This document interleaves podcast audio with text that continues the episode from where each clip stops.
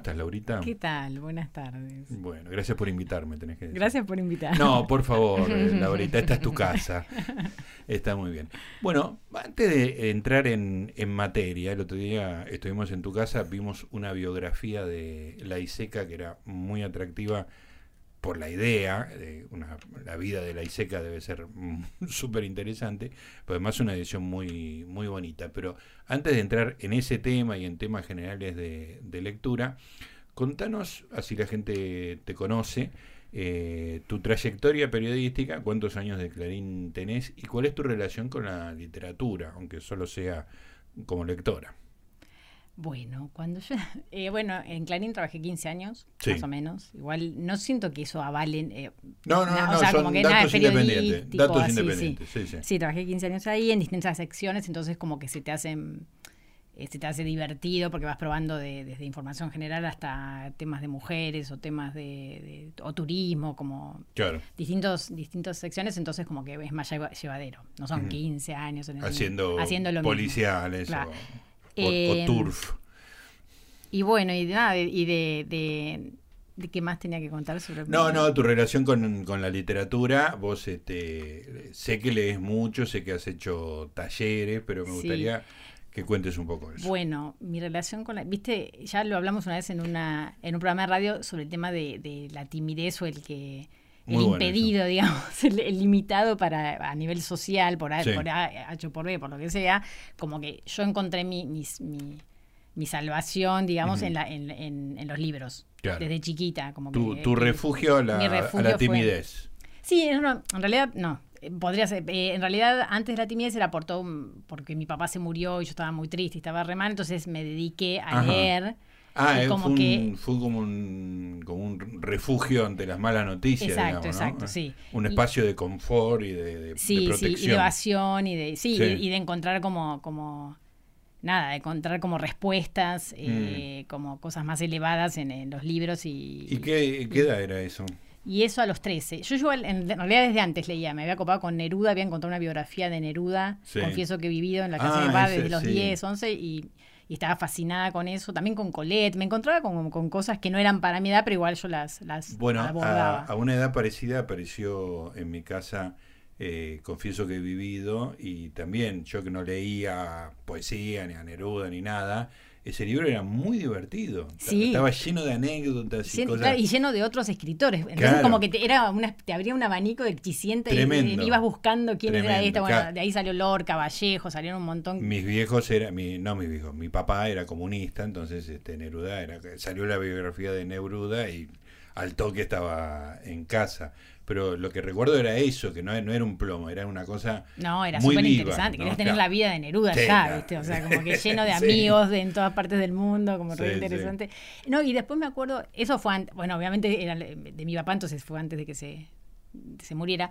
Y me acuerdo de otro gran libro, que eh, una antología de color naranja, antología de la mejor poesía, algo así, de Janover, de Héctor Janover, del ah, librero. librero de, Librería Norte, sí. papá de Débora sí, no la conozco allá, pero bueno, hizo, hizo esa antología preciosa, bien gorda, y había, de todo. Ah, qué bueno eso. Miguel Unamuno, eh, ah. Walt Whitman, o sea, todo variado, hasta, no sé, de todo había. Pero era como que te introducía, de todos tenía algo, claro, como buena antología. Exacto. Héctor Lorca. Era poeta el mismo, digamos, ¿no? Pero... Ah, yo no había no leí nada de Sí, yo tampoco. Pero me pareció hermoso que hiciera ese libro tan eh, con, como con tantos frutos, digamos, porque podías, te metías ahí y, y descubrías todo un mundo. Sí. Bueno, ah, no, entonces, bueno, eh, para encerrarme así, eh, como que vi mucho en los libros y después tenía una vecina que era una señora como muy loca, buena, re buena onda y bailaba y él tenía un marido rico que le alquilaba un teatro, no, ella era divina, y ella eh, recitaba poesías y bailaba en su teatro. Entonces, me, se lo, como me vio triste, que yo, me empezó a dar gratis unas clases que ella daba de oratoria. Aparte, imagínate, ella daba oratoria y yo también tendría 13, 14 y leíamos todos los filósofos, filósofos cínicos, leíamos todo, o sea, toda la parte romana de oratoria, o sea, como Roland Barthes también por la semiótica, como que la eran todos grandes y, yo la única chiquita. Pero yo estaba fascinada. Hay que consolar a la chiquita y te hacían leer este. Claro, entonces más me metía en los libros, de nada, y como que siempre seguía así, hasta que después a los 21 ya empecé a vivir, digamos, en la vida Abandonaste los sí, tuve un viaje iniciático en Perú, en Cusco, y empecé como... Pero abandonaste los libros, no, digamos, ¿no? Porque no, no, seguiste no, la lectura sí, fue... Sí, sí. en realidad lo digo eso, lo de los libros, porque también antes de irme a Perú eh, estudié un año letras. Yo venía con cuatro años de comunicación social que dejé y me cambié a letras. Y letras también era re linda, pero había una cosa muy de vivir en los libros, ¿viste? Como algo muy medio Sí, poco vital, en el sentido que era muy, este, exacto, este, estéril, como que era pura literatura sobre literatura y comentarios sobre, ¿viste? Y como que había algo, en cambio, entonces cuando me, y creo que esto no sé si ya lo conté, pero eh, también estudiaba, estudiaba con Tomás Abraham, en el colegio de Tomás Abraham, que se llama el ah, CAF, Filosofías Anarquistas con eh, Cristian Ferrer. Espectacular. Eran divinas, claro. Era divino. Lo que pasa que también era todo. Cristian Ferrer, vos lo. Sí, un, grandísimo personaje de la cultura argentina. Sí, pero a la vez súper pálido, citadino. entonces también es un personaje de Roberto Arlt. Así es como el último anarquista y habla con una gravedad. Sí, re interesante.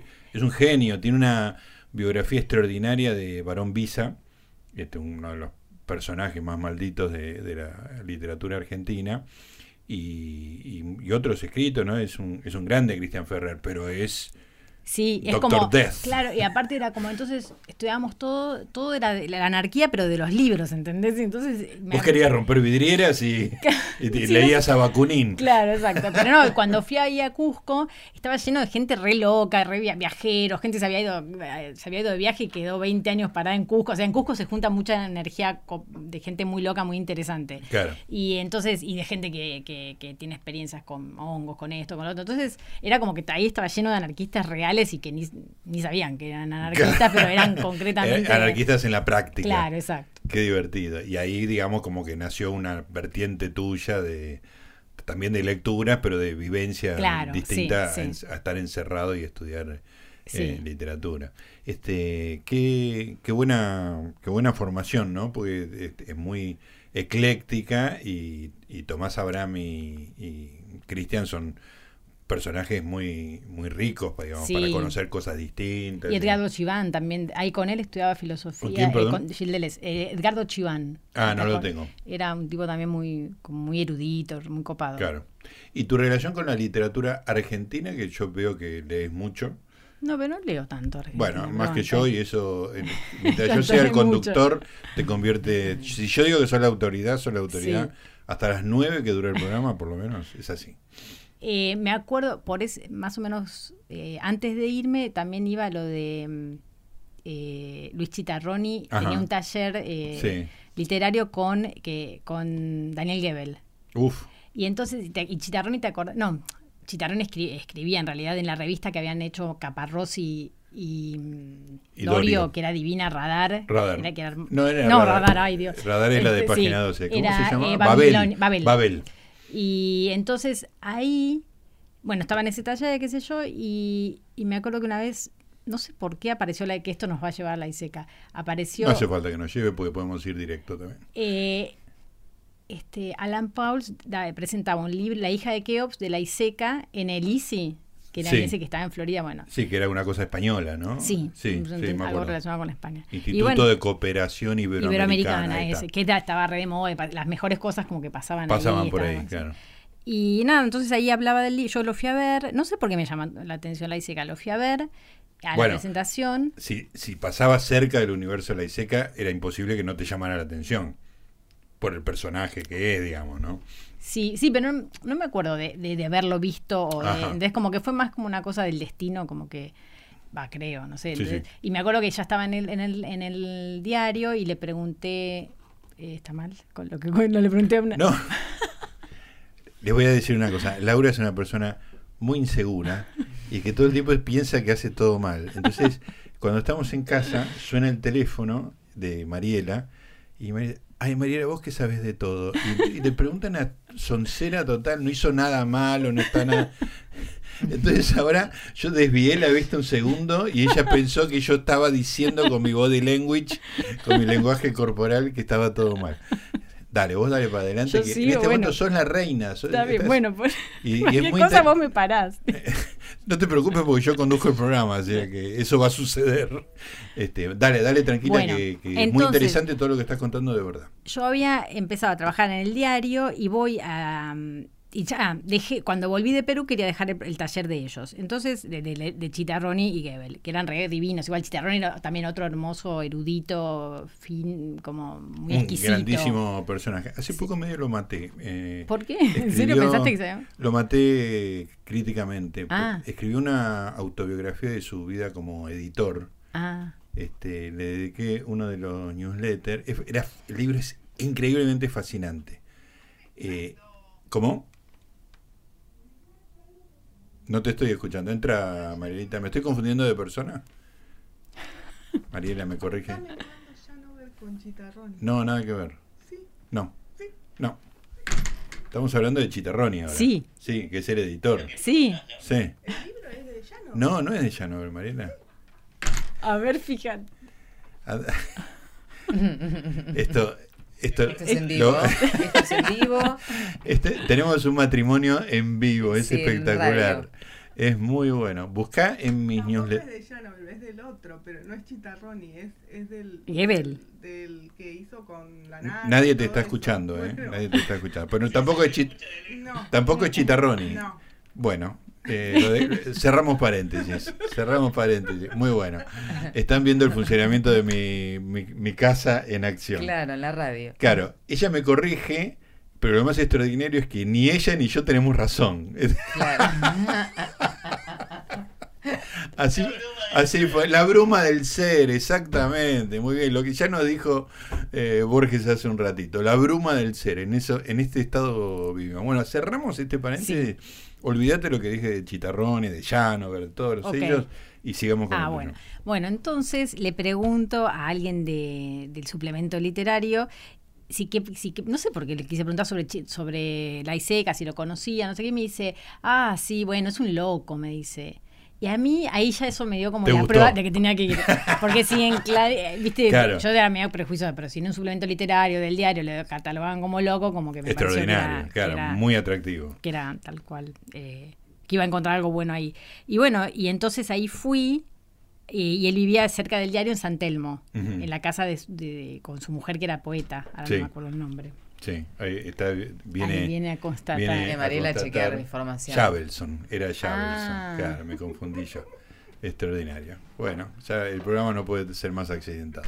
Sí. Ok.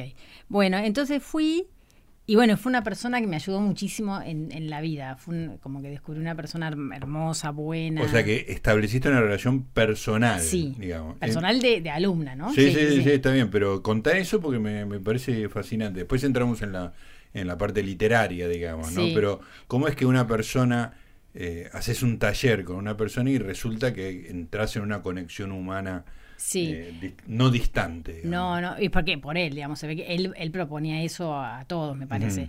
Eh, porque, por ejemplo, la primera vez que llegué me dice, me, habla, me habla re mal de, mm, de Coco Chanel, como una mujer a que una mujer como que impuso el tema de, la mujer tabla, la mujer andrógena, la mujer sin formas y la obsesión, no me lo dijo, no lo decía él, pero queriendo decir la obsesión de, con la delgadez, digamos. Y como que para alguien que era media rellenita, que yo ya escuchar esas Vos eh, palabras. te sentiste respaldada. respaldada y apoyada sin que él dijera ni a, ¿entendés? Como que, como que llegás y sentís que alguien te entiende. Que Después me decía también que las mujeres con, con narices finas, así eh, como como la mía, suponete, eran mujeres sensuales, entonces como que... Todas. como que era, como que sin decirte nada te trataba de ayudar, ¿entendés? con, cosas que él pensaba de verdad, no con, cualquier cosa sí, de mentir. pero que se aplicaban especialmente a vos. Claro, como que de entrada, como que te calaba y, iba hacia las cosas concretas y humanas, ¿entendés? Como que no era, no era una persona de un puro de libro, sino como que hablaba de la vida. Y bueno, entonces eso de ahí en más, como aconsejarme férreamente que me tenía que ir a vivir sola y, como que todas las cosas que... Ya eh, a, nivel de consejo. Claro, a nivel de consejo, no al segunda, no al segundo encuentro, pero como que enseguida él es, eh, se preocupaba por tu vida y trataba de ayudarte en la vida, digamos, sin nunca nunca ir más allá, o sea, con cosas muy muy lógicas, ¿no? No metiendo, no diciéndote cosas. Sí, sí, sí, no, a una chica de veintipico decirle que se vaya a vivir sola es, razonable y es estimulante. Exacto, y por ejemplo, ah, no, y una cosa que me hizo re bien al principio, él, eh, yo le iba con mis dramas, ¿no? Porque claro, además de escribir, uno le contaba los dramas. Entonces me decía, bueno, porque las cosas que a mí me van pasando, las escribiera y le cambiara los finales. Con algo como me gustaría que hubiera terminado tal situación que le contaba o tal otra. Y entonces, a partir de, hice todo, lo hice durante muchos meses eso, y, te juro que mágicamente, las cosas pasaban. Las cosas iban pasando, o sea, no en el mismo, no exactamente en el modo que uno lo escribía, pero en esencia. Se torcían en una dirección Exactamente, como que las cosas iban, y entonces es como alguien, y yo recreo en la literatura eh, eh, con, ese fin, ¿entendés? Como alguna literatura que libere o que calme o que, o que cure o que, eh, que haga crecer o que, Y bueno, y él también, como que él tiene mucha ontología, o sea, su, su, literatura no, no, es una, una paja mental, digamos. Qué bueno. Escúchame, yo nunca hablé con, nunca lo vi personalmente a, a la ISECA. Te hablaba con e, yo o sea consumí mucho sus cuentos no que esas cosas que hicieron con Duprat de él contando cuentos de terror. Hablaba con esa misma cadencia sí o sea, primero cuando, cuando hablaba esa misma cadencia era un poco más eh, bajada, o sea, más normal, pero, pero él tenía todo ese tono ristrónico. Y después en, en el en el taller siempre en algún momento era, te contaba un cuento, porque él trabajaba mucho en que te contaba una historia y, trabajaba para que vos la te, te, proponía reescribirla ahí mismo. Claro. Hacer tu versión de, una historia, de un cuento, de algo que escuchó, de una anécdota. Y después te, te mandaba a hacer algo para tu casa. que al otro que la próxima vez leías. Entonces, en esos relatos eh, o leía algo, era, era, tal cual como se lo veía. En la Iseca que uno conoce, digamos. Y cuando hablaba de cosas como muy importantes, eh, era también así, es como todas las pausas, las eh, los entonaciones o eh, de cosas importantes, de algo, porque acordate, porque sabe que no, y siempre sí, todo era con, y también como es como escribe también, si, cuando yo leo lo que escribe, lo leo con el mismo tono que me lo acordaba, que entendés las pausas que hacía, los silencios, los remates, es muy, era muy, sí, muy intenso y histriónico.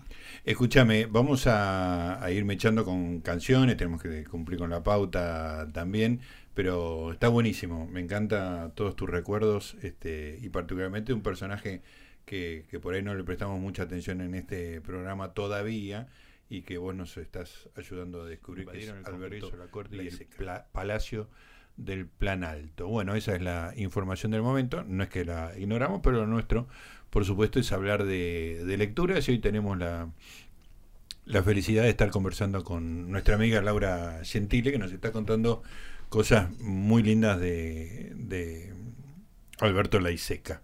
Escúchame, y mm, dada, dada tu cercanía con, con Laiseca, eh, después te voy a preguntar por la literatura de Laiseca, pero tenés, eh, lo que comentabas un rato, una biografía de Laiseca. Contame un poco de eso.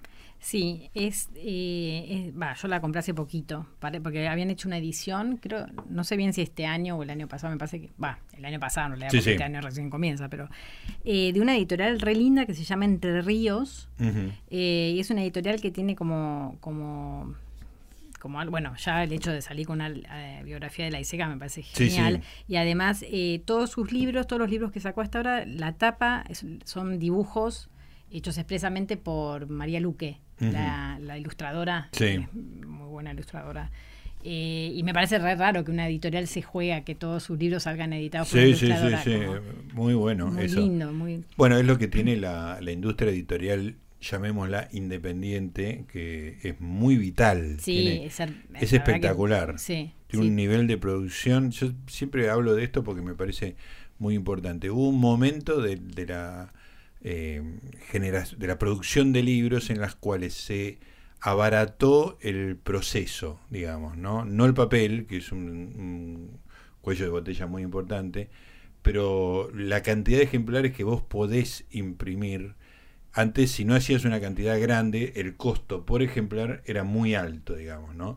Entonces ahora tenés la posibilidad de hacer 100, 300, 500, 1000, que son eh, una cantidad de ejemplares razonable para lo que es el mercado argentino, sobre todo si sos una editorial independiente, ¿no? Entonces, si vos antes era, querías salir y bajar los costos, tenías que imprimir 3.000. Claro, vendían 200 y se quebraban, ¿entendés? Sí, este, sí. entonces, a partir de cierto momento, la impresión, por el costo de impresión por ejemplar bajó radicalmente y eso permitió el florecimiento de gente con, muchas ideas, inquietudes, traducciones y, esto que vos contás. Eh, repetir el nombre de la editorial. Entre Ríos. Entre Ríos. Bueno, y me parece espectacular. Sí. Y bueno, y esta, este es un libro que se llama La Iseca y lo escribió Agustín Conde de Boeck, que yo no lo conocía, pero... Eh, la solapa que nos dice. Nos dice, escritor, traductor, investigador, doctor en letras por la Universidad Nacional de Córdoba, investigador postdoctoral en CONICET. Ha publicado anteriormente dos libros sobre la obra de Alberto Laiseca, el estudio El monstruo del delirio, porque bueno, a él, él como se, llamaba también el monstruo, o le, decían el monstruo, y, del delirio, porque en todas las biografías, en todo lo que vos veas escrito sobre Laiseca, te dicen es el padre del delirio. Eh, que después si quieres hablamos de eso. Sí, sí, por favor. Bueno, y después y junto con otra persona, con Celeste Chino, la compilación crítica Sinfonía para un monstruo. Eh, ah, que es un tipo que académicamente se dedicó a la ISECA. Sí, también tiene sobre otras cosas. Eh, bueno, la cuestión es que, pero se nota que lo conocía mucho porque es un libro, bueno, muy, como verás, bien gordo. Voluminoso, ¿Cuántas sí, páginas? Como 520, 514, 515. y... Mm, y está buenísimo porque encontrás realmente a la ISECA acá. Vos que lo conociste, lo, lo encontrás reflejado. Sí, absolutamente. En todo, en, en todo, en su forma, en su ontología, en su forma de escribir, en su forma de ver el mundo, en su eh, en su digamos generosidad esto de, de, ser un buen maestro y, ayudar eh, en toda su vida que su vida fue como re difícil y y como que él, mismo cuando, cuando te hablaba, cuando hablaba de cosas importantes, él siempre, siempre era alguien que podía ayudar a los demás porque, porque pasó tantas cosas, tantos dolores, tantos sufrimientos. Eh, él, mismo dice que fue todo un proceso de humanización que tuvo que hacer de sí mismo. Eh, entonces es como alguien, era alguien muy sabio, ¿entendés? Muy sabio para el bien, ¿entendés? como que, como que siempre trataba de, apuntar a no, al éxito, sino como a ver qué es, quién eras como persona, o sea, ser, ser más feliz, ser mejor, volver al amor, sí, súper humano. y, está todo ahí, está todo muy reflejado eh, desde que él empezó, viste, porque tenía un padre muy estricto, la mamá murió cuando él era chiquitito, entonces el padre era muy... Eh, no, lo valoraba, ¿viste? lo, mm. lo menospreciaba, como que no, no, le gustaba. Él empezó a estudiar ingeniería, pero después dejó todo y se fue a trabajar en las cosechas de Mendoza, en un montón de trabajos así muy duros, en mismo la Iseca, ¿no? Y hasta que después llegó a Buenos Aires y en Buenos Aires, él también siempre cuenta que al principio no, es que plagiaba, ¿no? Pero yo sí como que él también tuvo que aprender a escribir bien, ¿entendés? Como que él mismo hizo un aprendizaje de todo, entonces, eh, y, mm, ah, no, y lo que me acordaba, viste, lo que te dije que me había hecho escribir y después cambiaba las cosas y pasaban. Él lo hace mucho en sus libros, en sus historias, hay mucho como de ir a corregir cosas en astral. no, sé, no sé si lo llamaba exactamente así, pero era medio así, como que, suponete, hay, no me acuerdo en cuál de los libros, hay un momento donde que él vuelve, suponete, vuelve a un bar, en, no sé si en Camilo al Lal donde vivió o en algún lugar de Córdoba, vuelve y se come un sándwich que de chiquito no se había podido comer, no tenía, entonces como... corrige la historia. Corrige la historia en astral, porque como que viaja en ese plano astral hacia el pasado y vuelve y, sana lo que... Se da el gusto que no pudo de chico, Y él como que vivía mucho con eso, ¿entendés? Qué bueno.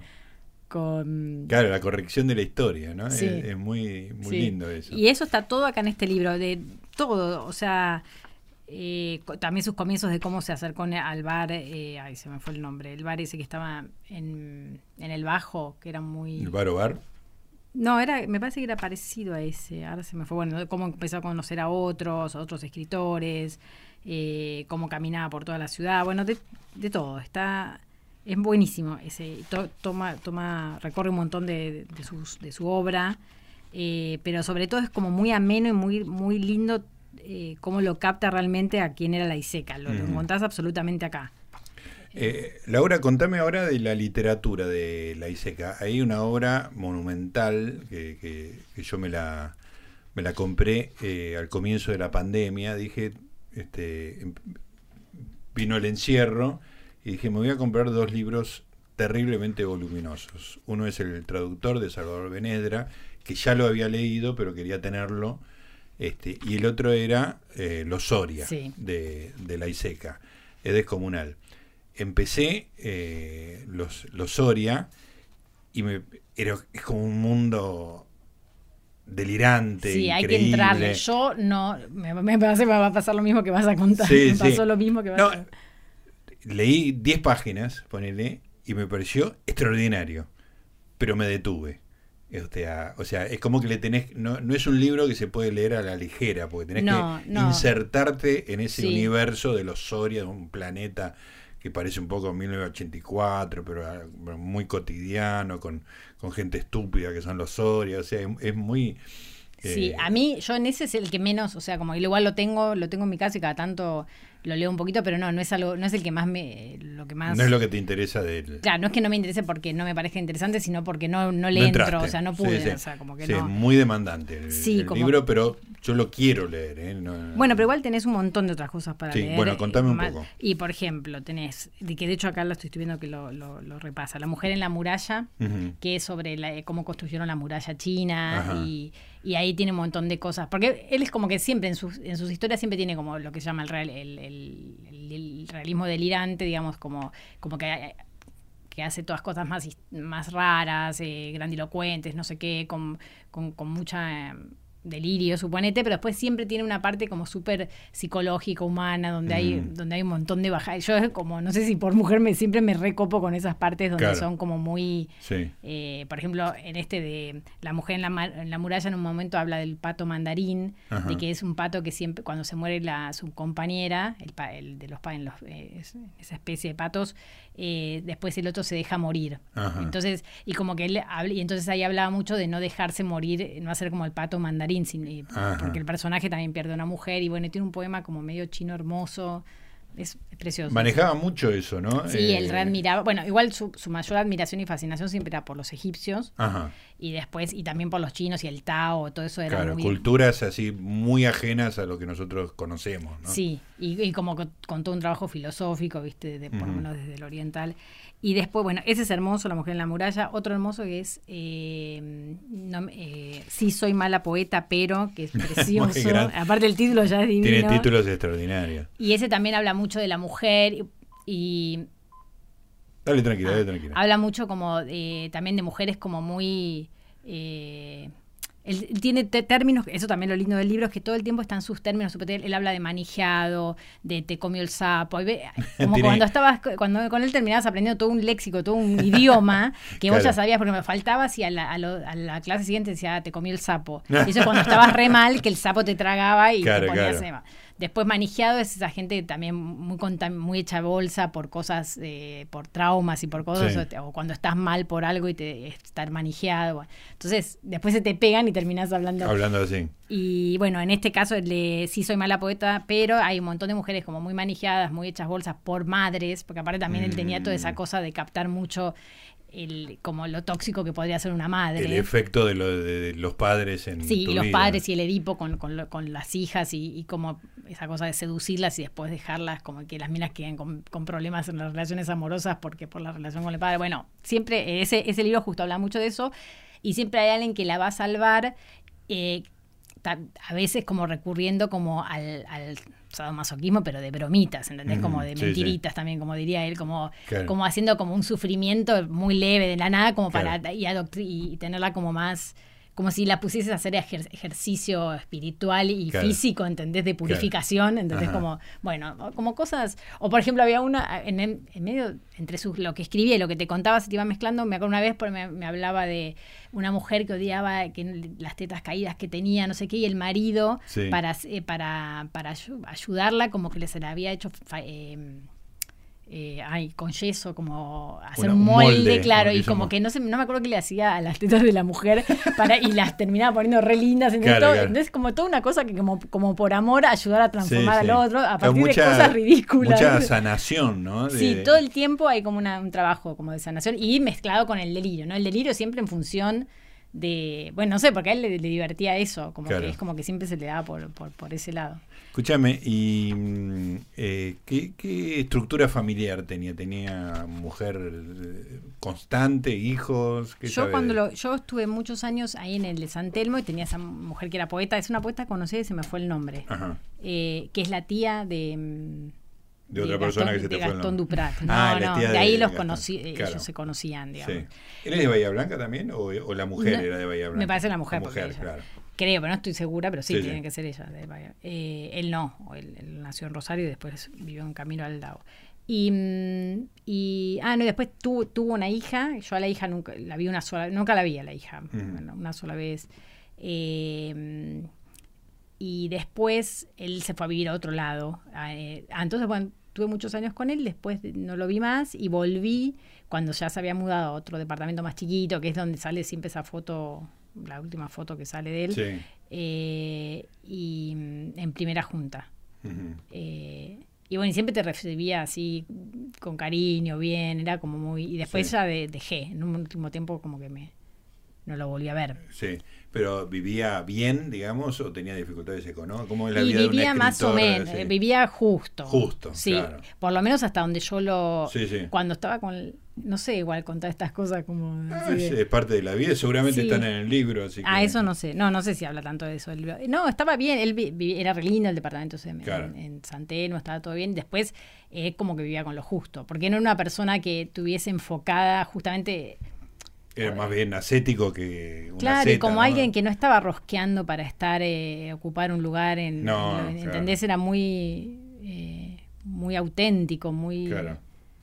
Mm, como que no hacía toda una cosa. De hecho, mira, eh, justo salió un posteo de, creo que de Eterna Cadencia, hablando recordándolo a él y diciendo que ahora qué lástima que en las librerías no hay tantos libros y que parece que se vienen unas ediciones, porque vos si querés encontrar varios libros de él no los puedes encontrar ah, sí, todavía. Es complicado. Sí, y hay uno, Beber en Rojo, que es hermoso. ¿Cómo que, Beber en Rojo, que es una reescritura de Drácula. Ah, qué bueno. Y bueno, por de, de, ahí también lo del Conde, como una reescritura de Drácula donde también bastante.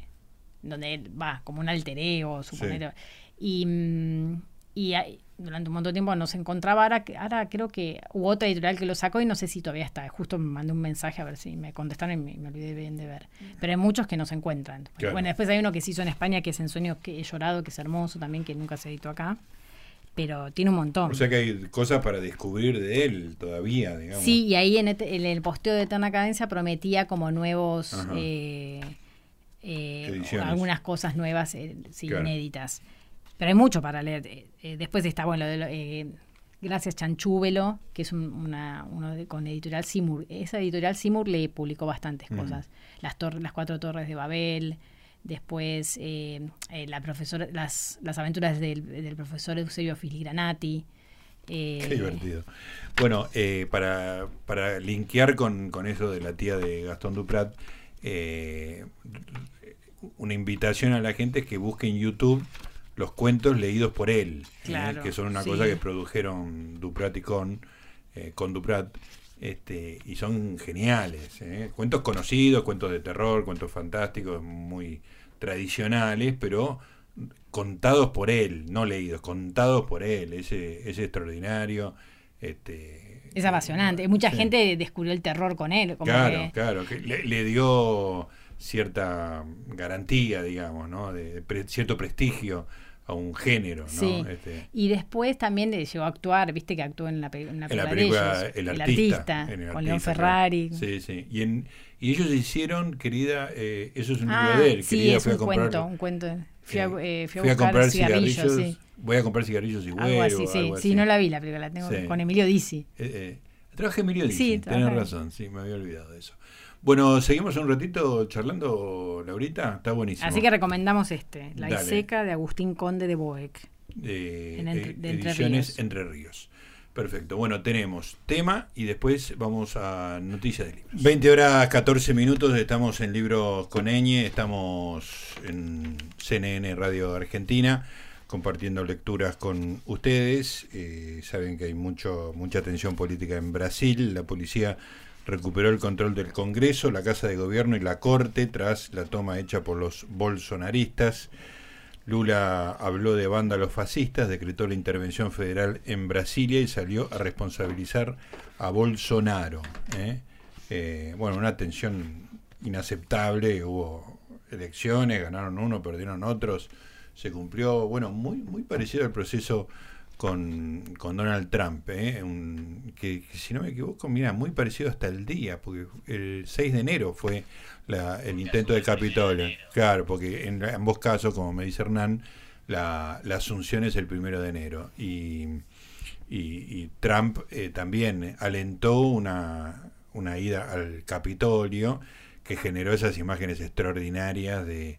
Eh, claro, tampoco participó de la entrega de los atributos del mando este, y esas imágenes de, del Capitolio con, con el tipo, con, con el, el,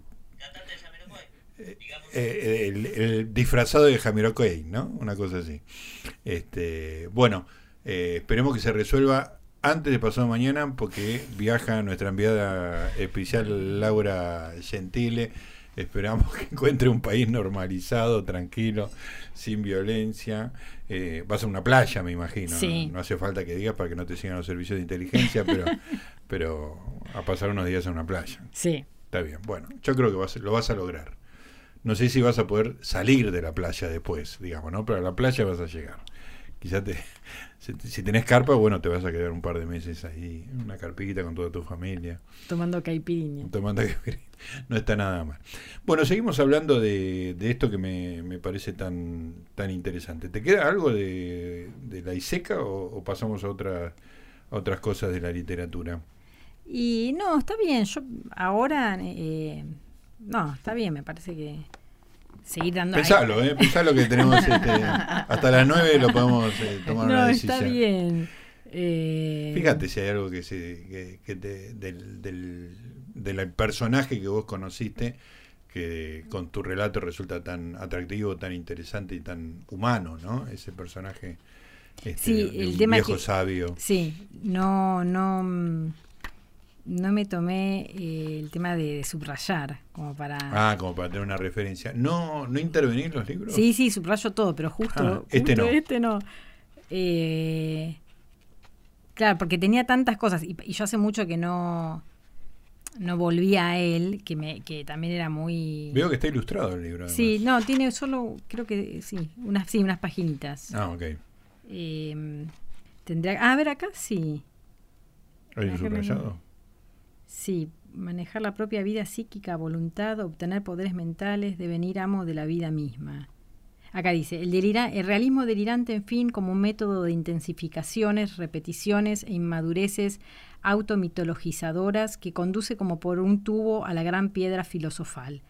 Dos puntos, manejar la propia vida psíquica, voluntad, obtener poderes mentales, devenir amo de la vida misma. Mm como que siempre todo tendiente, ya digo, eh, como mucha ontología, como todo tendiente a, a, hacerse a ser uno mismo, o sea, a, ser la mejor versión de uno mismo, a este, poder... Eh, esto igual lo agarré al azar, eh, como de algo que había marcado y me había gustado.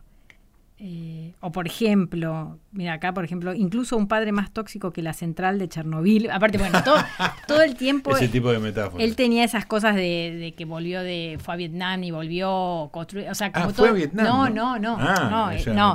Hay, no, hay un, como siempre él cuenta que en un momento él le llegó a escribir una, una, una carta, no sé, me acuerdo qué presidente de ese momento, pidiéndole ir a, luchar a Vietnam. O sea, como que él se reconoce como alguien que fue loco. no es loco entre, digamos, como alguien que tenía esas, ideas y, que por suerte no lo, no lo tomaron, pero, va, no sé si por suerte no lo tomaron, pero como que él tuvo su propio Vietnam, quise decir, como que él por ahí habla, fui a luchar a Vietnam y volví, pero habla de una lucha ontológica dentro de suyo, ¿entendés? Entonces, por ejemplo... Eh, ahí veo unos, unos resaltados de amarillo. Espera. Estamos produciendo en vivo, queridos. Bueno, leo lo de él, porque dice, incluso un padre más tóxico que la central de Chernobyl, pero esto no es de, la ISECA, ¿no? Esto es de, de Agustín. Del autor. Eh, puede hacer un bien. Incluso un padre más tóxico que la central de Chernobyl puede hacer un bien. Al perdonar interiormente, uno se reconcilia con la imago perniciosa y comprende el maná que se declina de tal resolución. Se asume el regalo del padre, el único talismán capaz de salvar entre comillas, mi padre tuvo muchísimas cosas malas que a mí me hicieron un enorme daño, pero me estimuló la lectura y la lectura me salvó la vida. Mm. Como... Sí, sí, una mirada interesante de, sacar algo bueno de algo tan tóxico, ¿no? Sí, o por ejemplo acá dice, esto es de él, no comprendió que a los padres hay que perdonarlos porque sí, sin razones, excusas ni motivos. No hay nada que analizar, nada que descubrir ni entendimiento que lograr. El nudo gordiano tiene las las inencontrables puntas hacia adentro. Por eso mm. la única forma de cortarlo es mediante la espada del perdón. Perdono ahora a partir de esto en momento más allá del bien, del mal y del derecho y porque sí un perdón y eschiano. Qué bueno, es espectacular. Espectacular. Sí, bueno, y toda su literatura es así, entonces como, mm. como con cosas desde lo filosóficos, pero para, para llegar a la bondad, no sé cómo sí, como para llegar al, amor, al estar bien. A, Qué maravilla. Es, hermoso. Entonces, tenés un montón de paroxismos. Entonces, lo que a mí lo que me pasa con su tenés un montón de momentos eh, reveladores, así de insights que decís, ah, esto es hermoso. ¿entendés? como, este tipo de cosas que te dejan, claro, ¿entendés? y así mucho. Mezclado con las aventuras. Claro, qué maravilla. Bueno, eh, creo que incorporo a partir de ahora. ¿Algún libro? sí, claro, lo que pasa es que arranqué con el más complicado, ¿no? Sí, para mí sí es el, más complicado para arrancar. Para mí, no sé, por ahí. Él habla mucho acá de los Sorias, así que. Sí, sí, porque es la obra más. más conocida. Pero él, en, realidad para mí podés entrarle por cualquier otra que igual eh, vas a conocer a la Iseca, digamos, a conocer lo mejor de él. Bueno, cerramos capítulo La Iseca y contame otras cosas que estuviera leyendo. Veo que trajiste libros. Sí, porque mm, traje, en realidad el otro no me lo olvidé, eh, uno que, hablando de los libros que leí hace poco, ¿no? Porque tuve como yo no tengo mucha suerte cuando me voy hacia lo contemporáneo nunca no te gusta. no, la pego o sea como que termino no sé eh, los que leo no me no me pasa nada. Entonces no que digo de qué voy a hablar si no hablo de esos y me acordé que estabas muy angustiada de venir acá a conversar conmigo no no pero ah. pensé me acordé que me compré uno de Stefan Zweig eh, ah, sobre eh, es chiquitito divino de otra parte empezaron a editar a Stefan Zweig. A lo loco acantilado una sí. acantilado creo. Y es como que mucha gente está descubriendo a, a Bueno, yo lo conocía de antes, aunque en realidad yo había leído una de Magallanes, que es alucinante. La mm. historia, la biografía de Magallanes de él es increíble, porque te, te, hace, como que te hace como todo un cuentito de para entender los viajes de los portugueses, cómo fueron avanzando, ah, viste, para, para circunvalar África y, porque te empieza, te empieza a poner en contexto en cuanto a lo que era la, el conocimiento cosmográfico y naval del momento. Eh, entonces, como, como toda la gesta de Enrique el Navegante, ahora no me acuerdo si lo nombra Enrique, creo que sí. Enrique el Navegante, como poco él, él fue el, el, rey portugués que empezó a crear una escuela de, en Sagres, una escuela de, de, navegación, empezó a. Y, y que rompieron las barreras mentales de poder ir cada vez un poco más avanzando eh, por, por, las costas de África, porque se pensaba, eh, todavía era, se, pensaba en una geografía bíblica donde detrás de tal mar estaba el, fin del mundo, estaban los dioses de no sé aventurarse qué. Aventurarse más allá de lo conocido. Claro, realmente era una barrera mental muy fuerte, eh, Estaba el cabo no, creo que es el cabo bojador, el cabo no, que era que después de eso se terminaba el mundo y era todo un mar hirviente y no sé qué, bueno, y como que cada, cada, cada mm, expedición iba avanzando un poco más hasta que después pudieron dar, viste, bajo la gama. por abajo la, cuestión es que, bueno, y en, Magallanes es el primero que hace la vuelta al mundo que va por el Atlántico y encuentra el estrecho de Magallanes, justamente.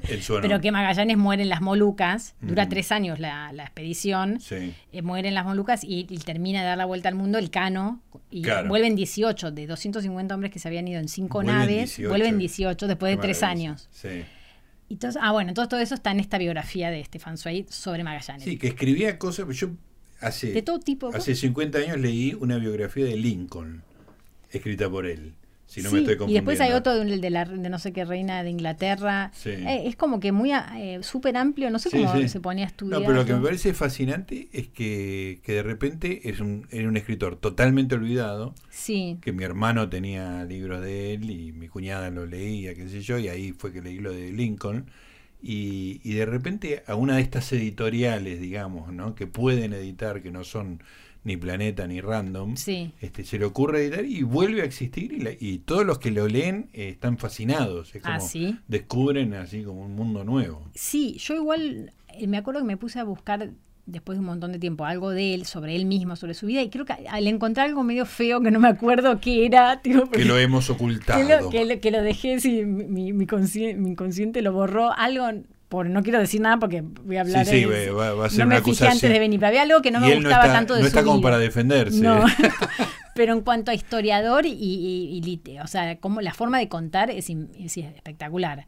Y bueno, y este es un libro que se llama Américo, que habla, que se focaliza muy chiquito sobre el, eh, el error de llamar América eh, eh, este al continente, nuevo y por qué y explica un montón de y ahí hay todo un tema de, de, de, cartógrafos de, editores de, cartas que se imprimían y de saberes del, del momento eh, viste como que se hacían pequeñas impresiones que eran como especie de noticias sobre, sobre lo nuevo que, que habían descubierto y que eh, como, como, como en un lugar muy chiquito en Francia eh, imprimieron una historia de Ptolomeo, porque aparte también estaba todo eso, la geografía, la cosmografía de Ptolomeo era la, la que se se tomaba como cierta. Entonces quisieron hacer una, una, una, adecuación, como una corrección a esa eh, cosmografía, poniendo las cartas de Américo, que supuestamente eran de Américo Vespucio, que fue el que el primero supuestamente se dio cuenta que era un continente y no. Mm. Bueno, entonces hay,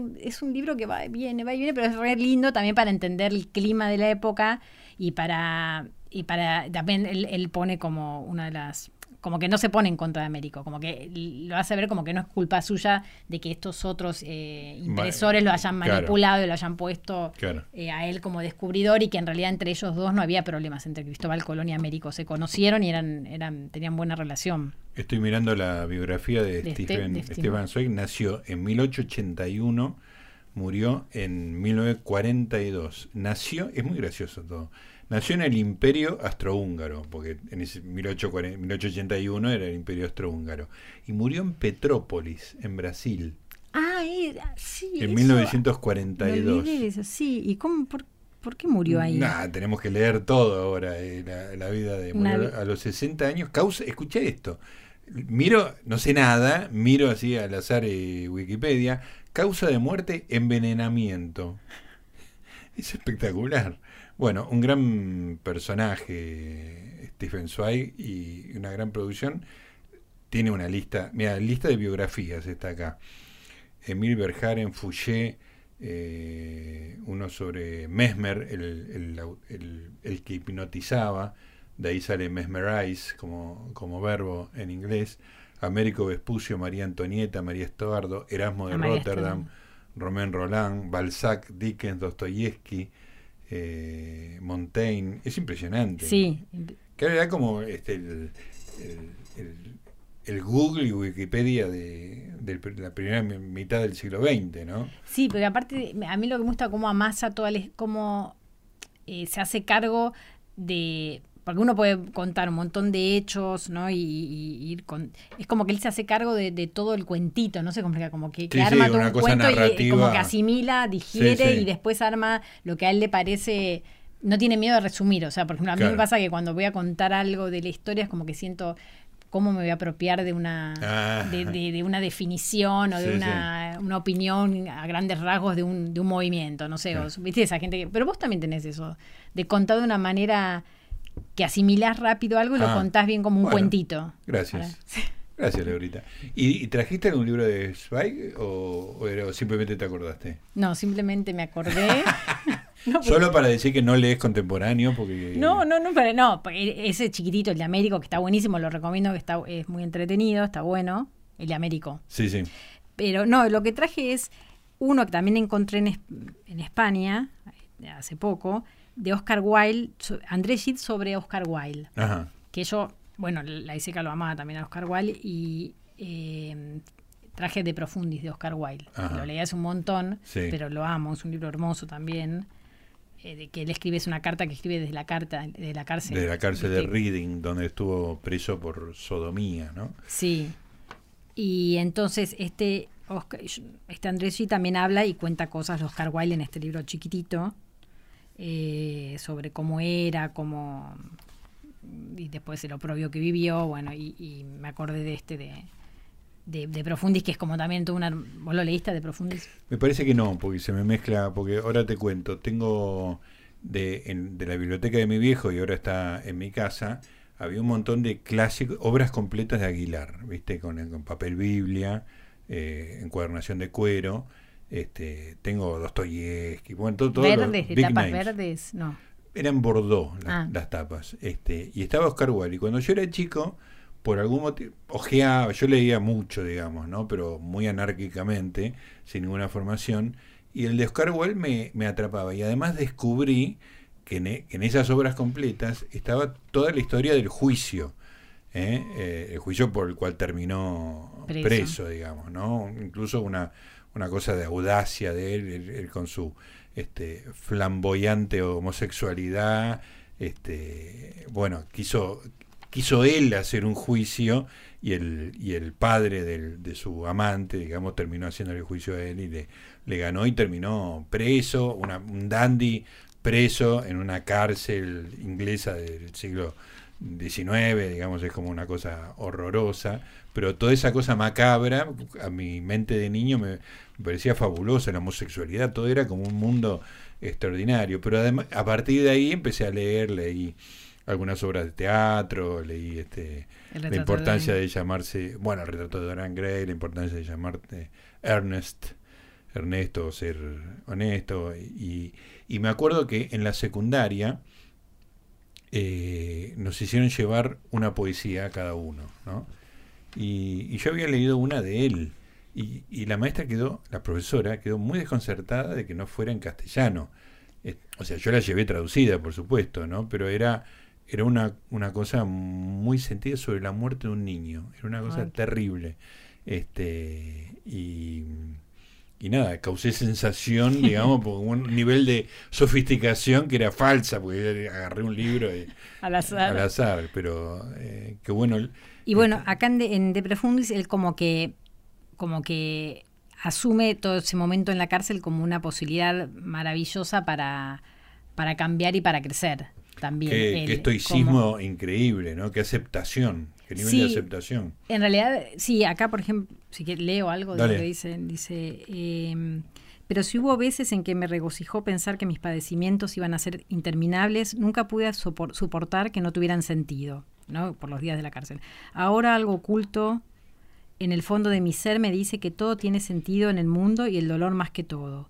Ese algo que estaba enterrado en mí como un tesoro en el campo es la humildad.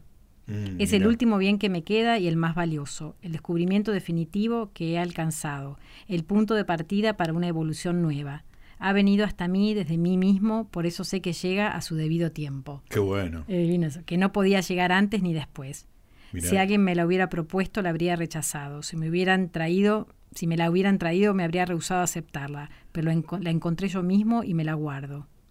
Es lo único que contiene gérmenes de vida, lo único que me promete una vida nueva no hay nada más extraño que la humildad.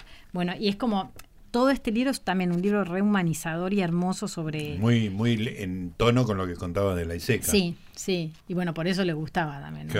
como que acá habla, también habla de Cristo, habla del amor, habla, no sé, es, hermoso. Ah, es muy lindo libro. Hoy mismo bajo las obras, completas, las obras completas de Aguilar y busco de Profundis y Qué lindo, ¿no? sí, que, viste que en los libros uno puede encontrar cosas sin... tanta belleza, ¿no? Pero viste tan, tanto bien. Sí. Tendríamos que tener un programa sobre el libro. Ah, lo tenemos. Estamos en bueno, Laurita, eh, un placer. Bueno, Se me pasó volando, espectacular. Tenemos que cumplir Estuvo con bien, mira, la, Estuviste la muy bien. La insegura pregunta. ¿Estuve bien? Ay, pero se aburrieron. No, eh, al ya en los libros nunca encontró seguridad, ¿viste? Autoestima. Cero. Cero. Bueno, querida, gracias. gracias a Laura Gentile. Un éxito de este nuevo formato de ir trayendo amigos que leen para, para comentar. Lo inauguramos con la más insegura de todo, pero que sabíamos que iba a rendir. Gracias, querida. ¿eh?